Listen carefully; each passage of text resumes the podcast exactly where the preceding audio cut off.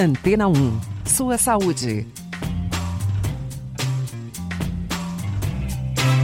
De acordo com um estudo feito por italianos e britânicos, um tipo de formiga que cultiva fungos pode auxiliar a solucionar uma das questões mais debatidas da medicina, a resistência aos antibióticos. Agora, o método inspirado nos pequenos animais vai passar por um longo período de testes. Serão realizados experimentos em laboratórios e ensaios clínicos.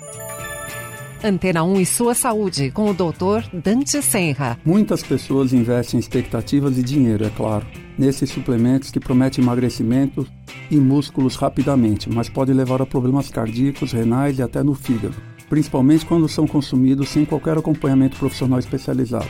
A pessoa ingere sem saber exatamente o que está consumindo e sem adequar às suas necessidades ou eventualmente às suas patologias como diabetes e hipertensão. Dessa forma, é preciso estar atento principalmente à sobrecarga de sódio e de carboidratos contidos nessa substância.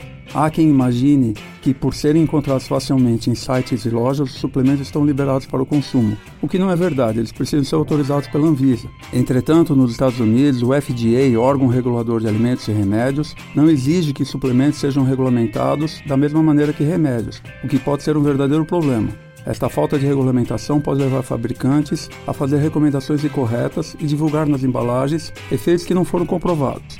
Além disso, em comparação com produtos que passam por um rigoroso controle, os suplementos são pouco estudados. Assim, amigo, mais seguro e saudável é trocar os suplementos por uma alimentação balanceada e preferência orientada por um profissional de acordo com seus exames médicos e bioquímicos.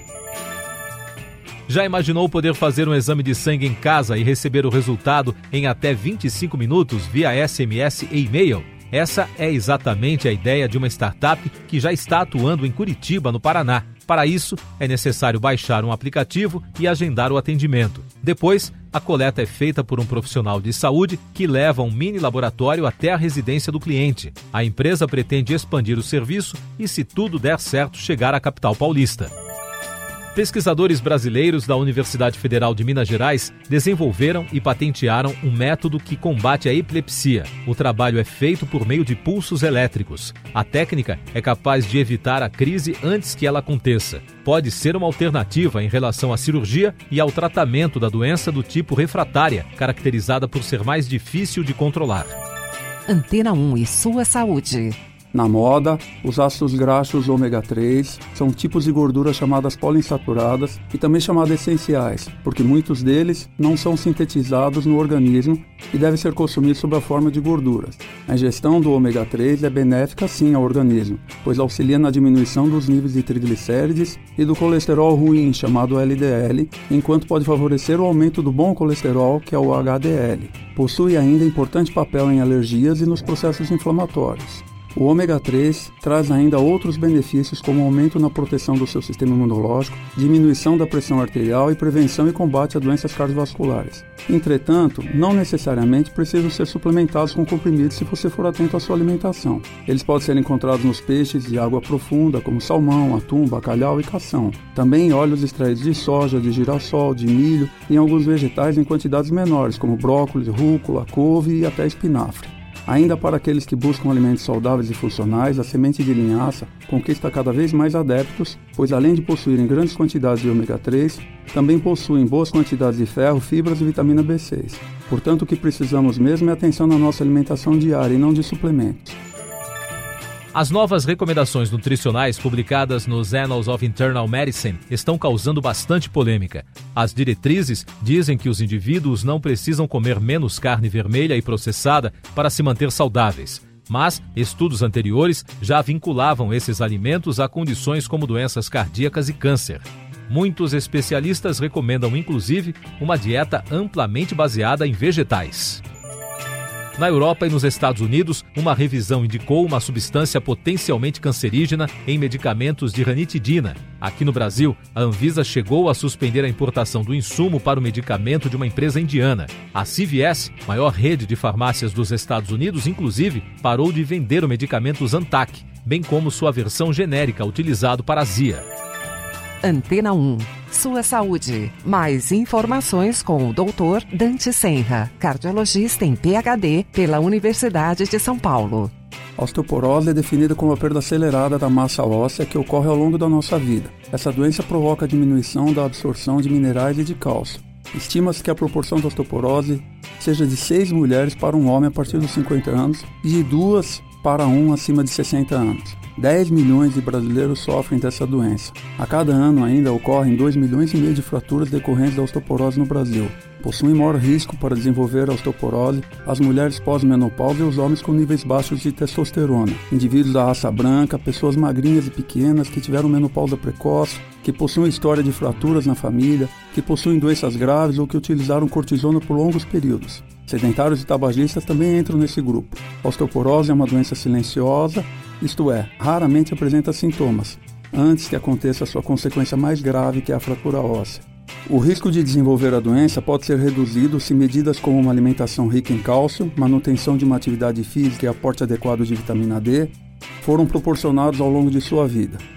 Assim, amigo, procure seu médico para um diagnóstico precoce, uma vez que os tratamentos atuais costumam ser bastante simples e eficazes.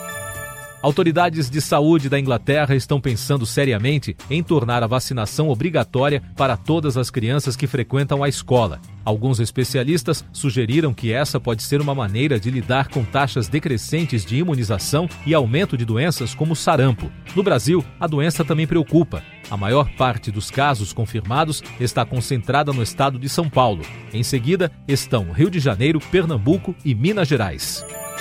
Antena 1 e sua saúde.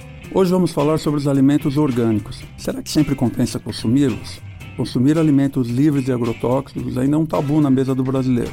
Além dos preços altos, que ainda pesam no orçamento, existe o problema da falta de variedade dos produtos orgânicos pelos supermercados.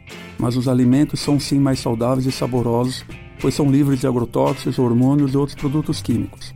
Sua produção respeita o meio ambiente, evitando a contaminação do solo, água e vegetação por serem produzidos em baixa escala e terem um tempo de colheita superior aos plantados com produtos químicos que agilizam o crescimento e combate às pragas, os alimentos orgânicos são bem mais caros. Mas quando o foco é a segurança alimentar, há diferenças mesmo entre os agrotóxicos. Alguns podem valer mais a pena do que outros. Frutas, verduras e legumes mais sensíveis a ataques de pragas como tomate, morango e alface, ou produzidos fora de época, costumam receber altas doses de agrotóxicos.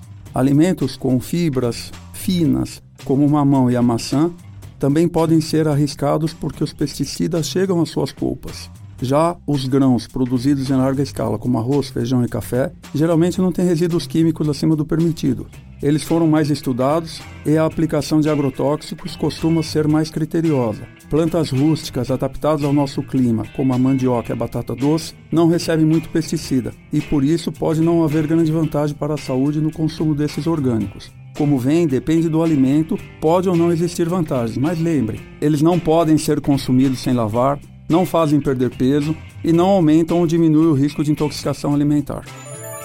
Sobrecarregar o cérebro com exercícios físicos ou mentais pode diminuir a capacidade de atrasar a autossatisfação de uma pessoa, e isso pode levar a más escolhas nos hábitos alimentares, autocuidado e finanças. Essa foi a conclusão de um novo estudo publicado na revista Current Biology com atletas de elite.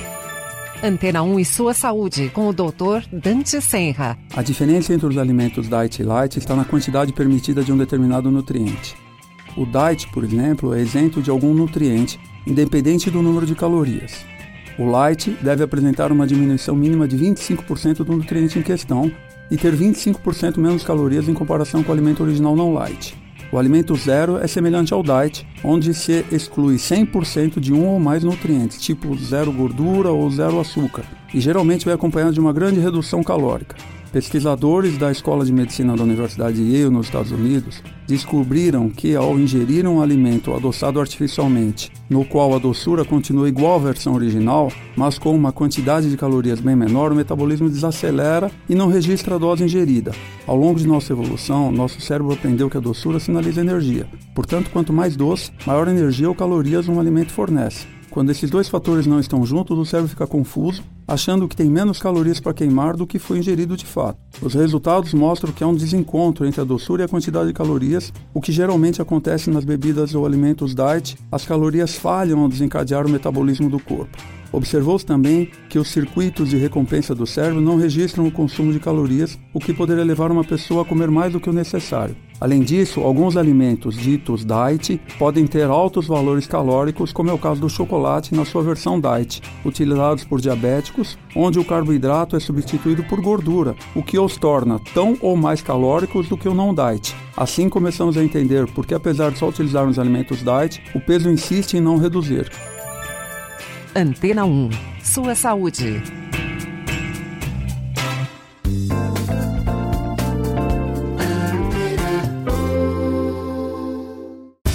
Depois de tanto conteúdo legal, que tal se hidratar com água rocha branca? O consumo regular de água durante o dia traz benefícios para a saúde, como, por exemplo, manter a pele bonita e hidratada. Rocha Branca, da fonte direto para sua casa.